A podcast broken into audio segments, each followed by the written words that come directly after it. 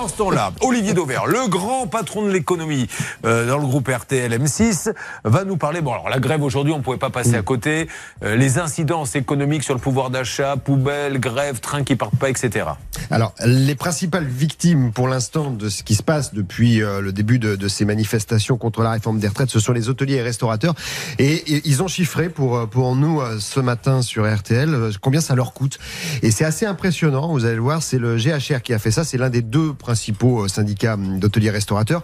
Aujourd'hui, au niveau national, on va pas parler que de Paris, hein, mais au niveau national, vous avez moins 25% d'activité pour les restaurants. Quand je dis au niveau national, c'est parce que euh, c'est partout où vous avez des poubelles sur le trottoir qui évidemment ont des conséquences mmh. sur euh, le fait d'aller au resto. Euh, on n'a pas particulièrement envie d'être en terrasse à côté des poubelles. Et là, ça concerne donc Paris, mais ça concerne Rennes, Nantes, Saint-Brieuc. Nantes, vous avez moins 40%, hein, c'est ce qui me disait d'activité pour les restaurants. Saint-Brieuc, je le disais, Le Havre, Montpellier, Metz ou encore Antibes. L'impact, il est à la fois psychologique, il est aussi tout simplement lié au fait que dans ces villes-là, vous avez euh, beaucoup de tertiaires, de, de, personnel de bureau qui, en période de, de ralentissement économique euh, comme en ce moment à cause des manifestations, eh ben, passent en télétravail. Donc vous perdez une grosse partie de la clientèle qui fait euh, le, déjeuner d'affaires classique. Si vous me permettez, en plus, Martial, ils se sont pris quoi Un an de Covid, là, où il n'y avait ah bah personne dans les restaurants. Ils se sont pris.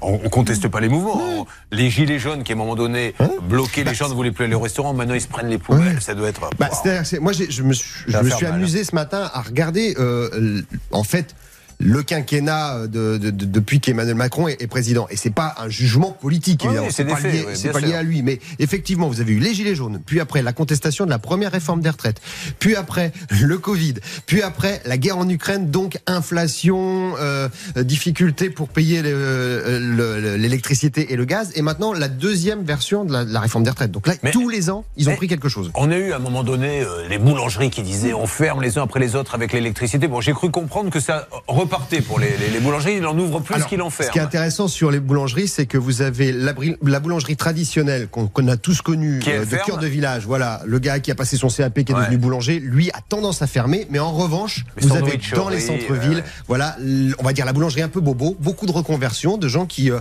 ont fait un métier avant et qui veulent revenir à, une création de pain euh, classique. Ma, question, c'était sur les restaurants. Est-ce que vous avez des chiffres? Est-ce qu'ils ferment les uns après les autres? Alors pour l'instant, il n'y a pas encore de. Il y a eu des fermetures, mais euh, les restaurants ont été plutôt préservés par toutes les mesures qui ont été mises en place par le, gouvernement. Là où on a des, des motifs d'inquiétude avec ce qui se passe en ce moment, c'est du côté des hôteliers, parce que pour l'instant, l'activité hôtelière, les annulations, c'est 10-15%. Donc c'est pas énorme, mais ils ont regardé les réservations. On arrive sur euh, les ponts du mois de mai et les vacances de printemps, mmh. et ils n'ont pas les réservations qu'ils devraient avoir. Par exemple, les Chinois à Paris ne viennent pas, alors qu'ils peuvent depuis quelques mois revenir. Ils ne viennent pas parce qu'ils détestent dès qu'il y a euh, des problèmes de, salubrité publique, sanitaire avec les poubelles. Et, les photos, elles font le tour du monde avec les réseaux sociaux. Et, et alors, j'avais pas pensé à ça, mais ce qu'ils m'ont dit hier soir, ce qui leur fait très très peur, c'est que dans dix jours, vous avez le marathon de Paris. Et le marathon de Paris, c'est comme New York, c'est mm. diffusé dans le monde entier. Mm. Et là, ils me disent, mais si on fait euh, courir les gens au milieu des poubelles, mm. c'est une catastrophe pour l'été.